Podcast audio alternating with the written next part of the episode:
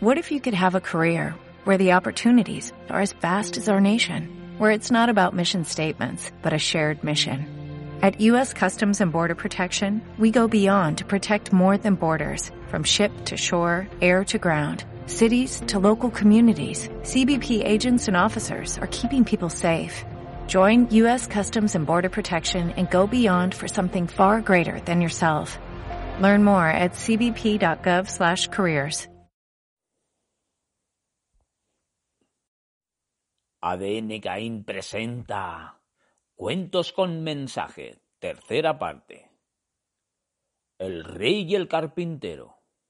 Hace tiempo reinó en Mesopotamia un rey al que le gustaba pasear por las calles de la ciudad con ropas humildes para no ser reconocido. Un día mientras caminaba, escuchó el sonido de música que salía de la puerta abierta de una sencilla vivienda. Movido por la curiosidad, decidió entrar para conocer a sus moradores. Buenos días. Buenos días. ¿Qué, ¿Qué se le ofrece en el hogar de Hassan?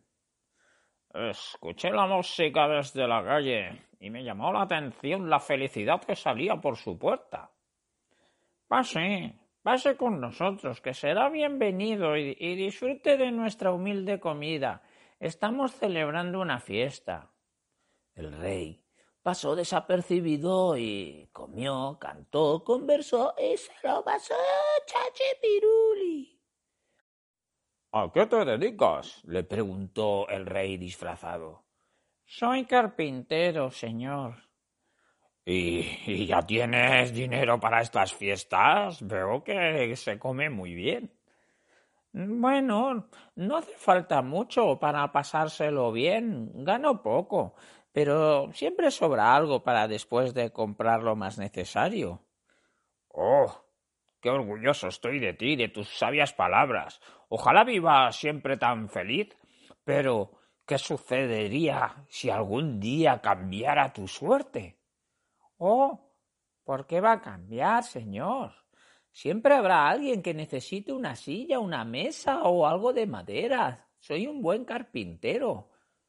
Ya lo veo, en eso no hay ninguna duda. Pero imagina que el rey prohíbe tu oficio.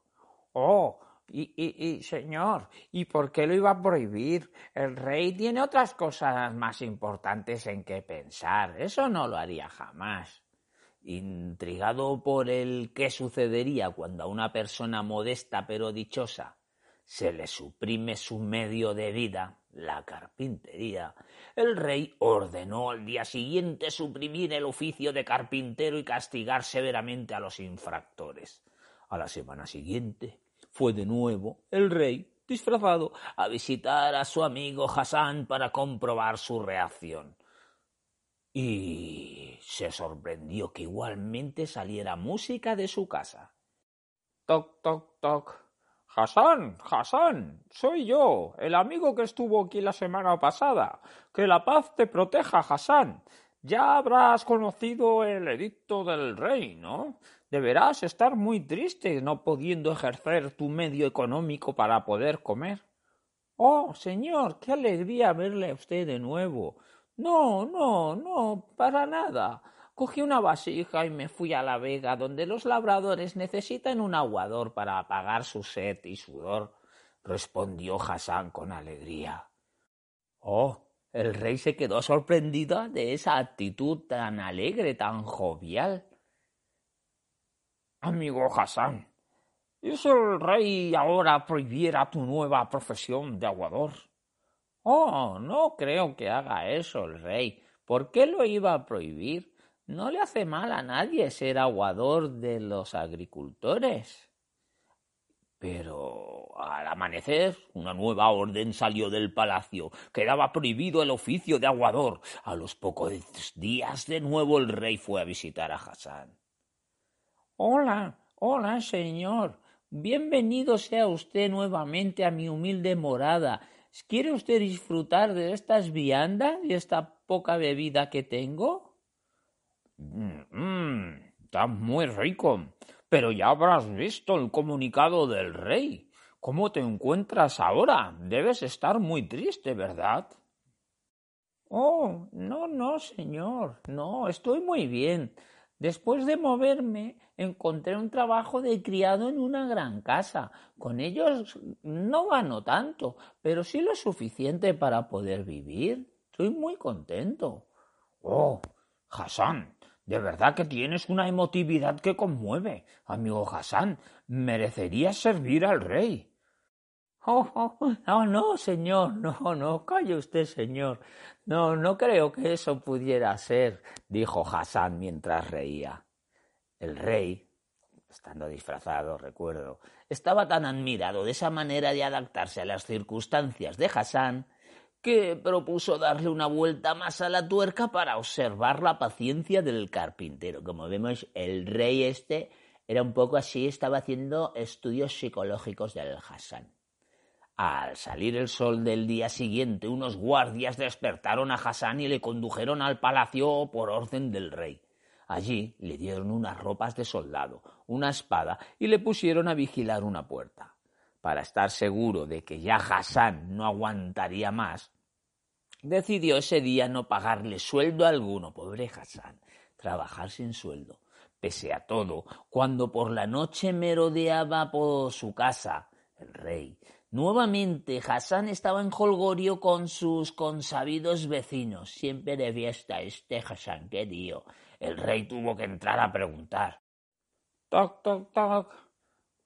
¿Cómo estás, Hassan? Soy yo, tu amigo de cada semana. Sí, sí, ese cabronado viene a tocar los cojones a Hassan. ¿Cómo, eh, ¿Dónde iba?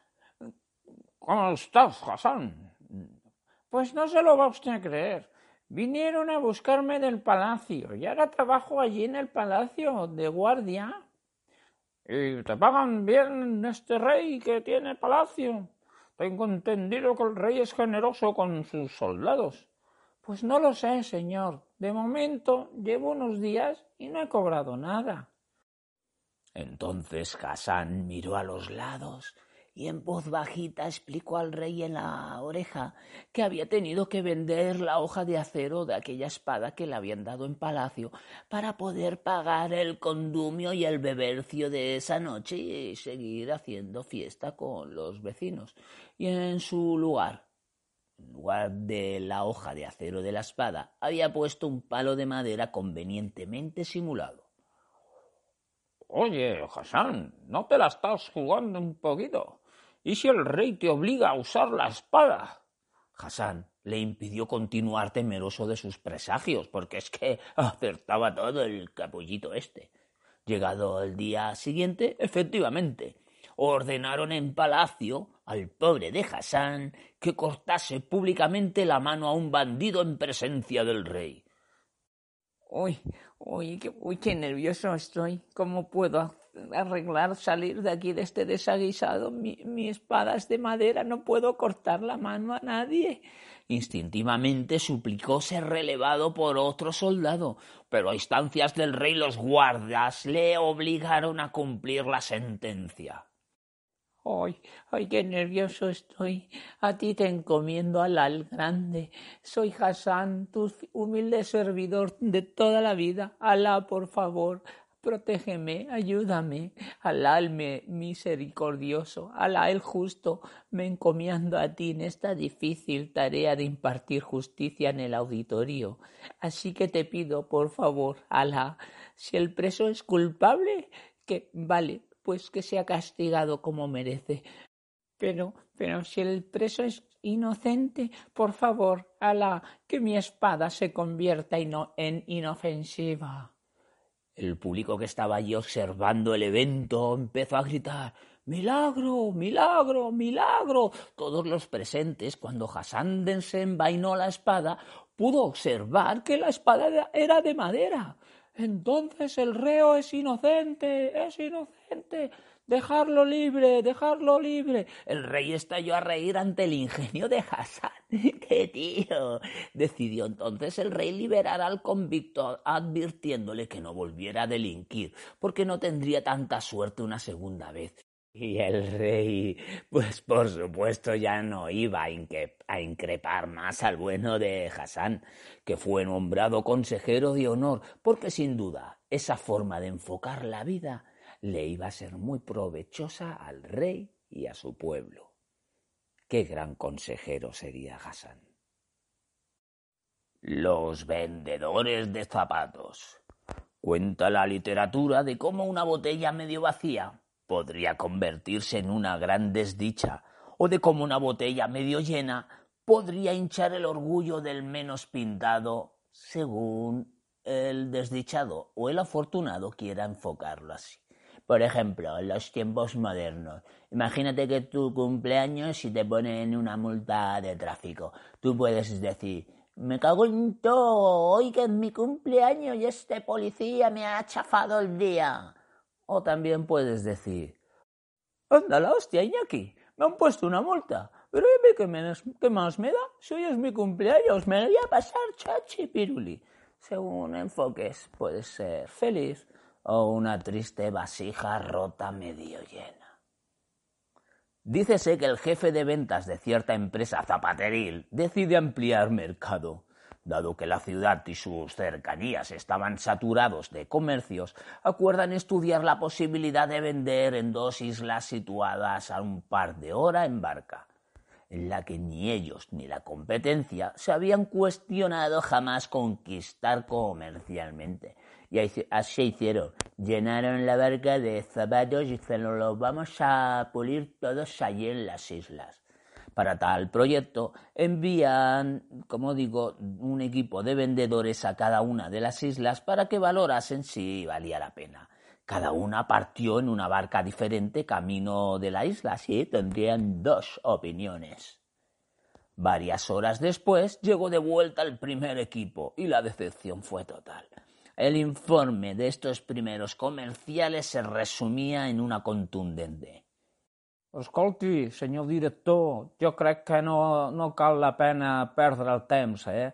aquesta gent, tota aquesta gent, és que no porten calçat, o sigui, tots van descalços. O sigui que no, no, fa, no farem res, eh? La segunda barca tardó una hora más en llegar, pero su semblante era otro. Aparentemente habían tenido más suerte. Este fue el informe de la segunda isla. ¡Jolín, tío! Esta isla es un chollazo. Esto es un chollazo. Nos vamos a forrar en esta segunda isla. Y es que todos van descalzos. Nadie tiene calzado. ¡Uh! Bueno, ahora toca un cuento de mi cosecha. Aquí va mi firma. Se titula El empacho de Torrijas. Bueno, está dividido en dos partes el cuento.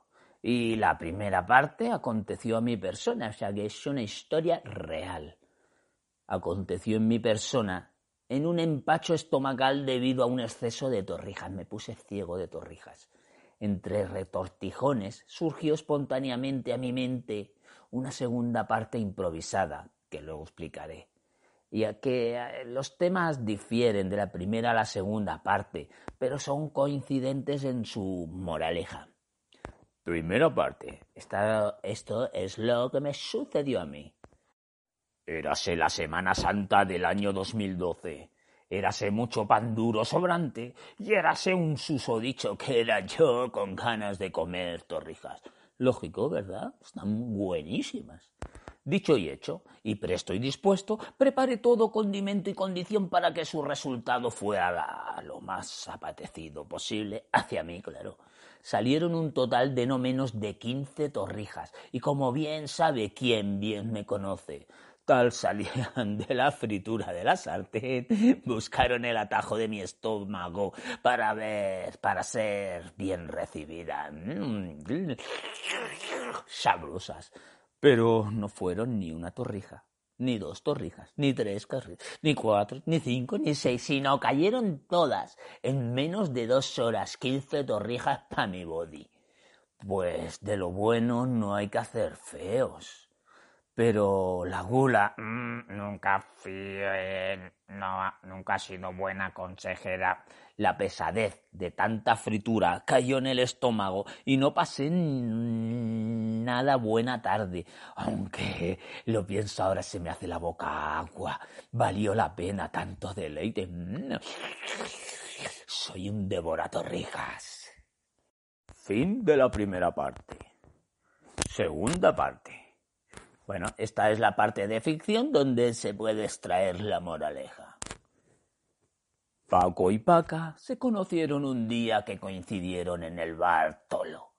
Estaban desayunando torrijas con cocholate.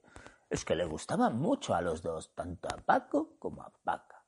Hablaron entre sí y descubrieron que sus sincronías no se basaban solo en el desayuno de torrijas, sino en todo tipo de afinidades, aficiones y costumbres.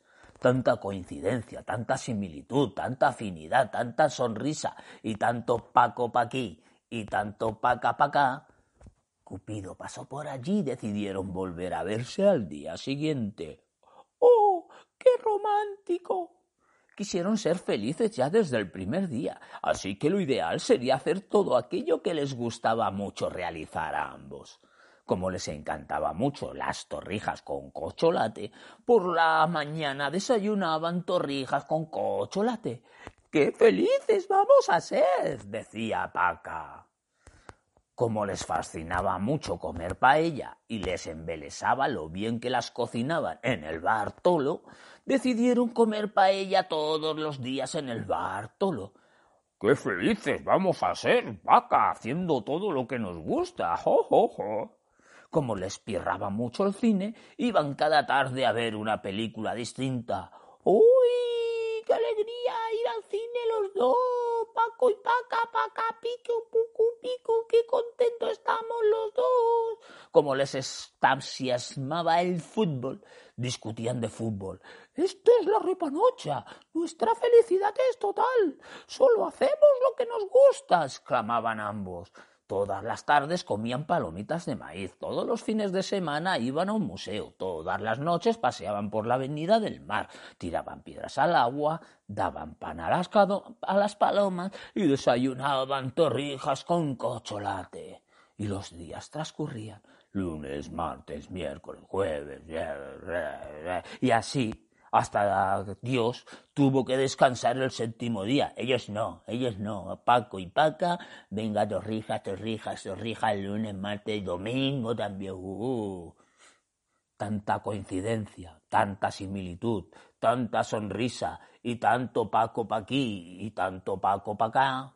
Paca, pa' acá, hasta Cupido se terminó empachando de tanta repetición y tanta torrijas con cocholate. Y con él, y con él, y con Dios, cansado y cupido hasta las narices, Paco y Paca también se acabaron cansando.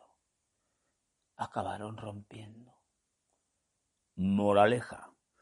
Si te gustan las torrijas saborear, o si te ha llamado Cupido al altar, no comas todos los días sin meditar, o torrijas y perdiz se te indigestarán.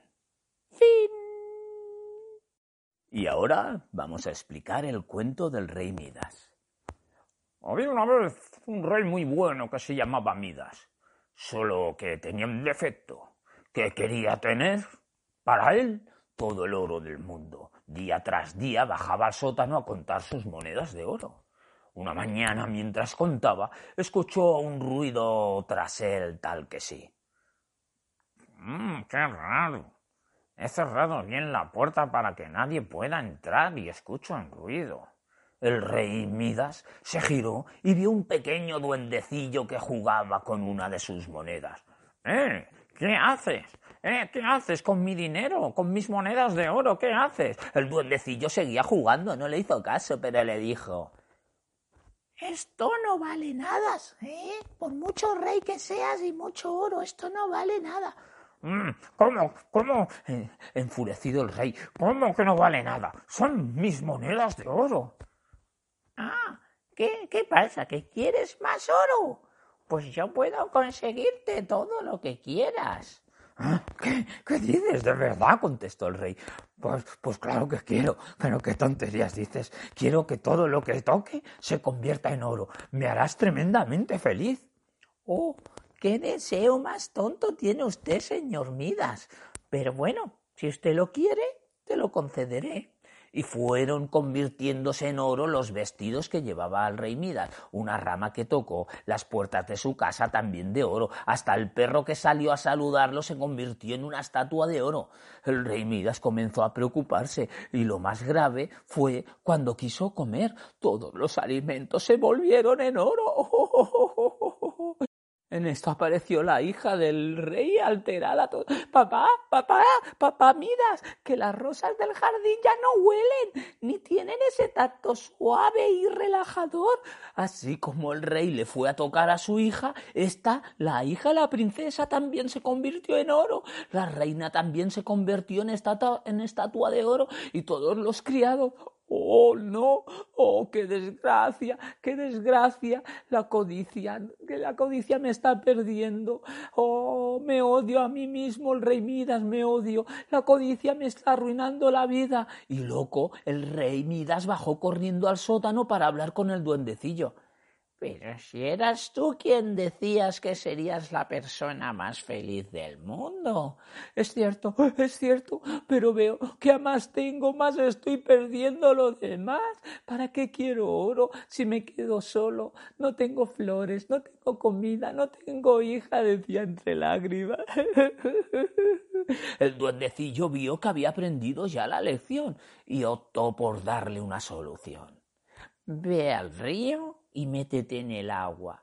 Si al salir del río no eres libre, es que ya no tendrás solución.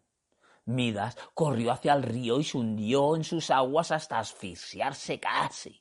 Así estuvo un buen rato. Luego salió con mucho miedo.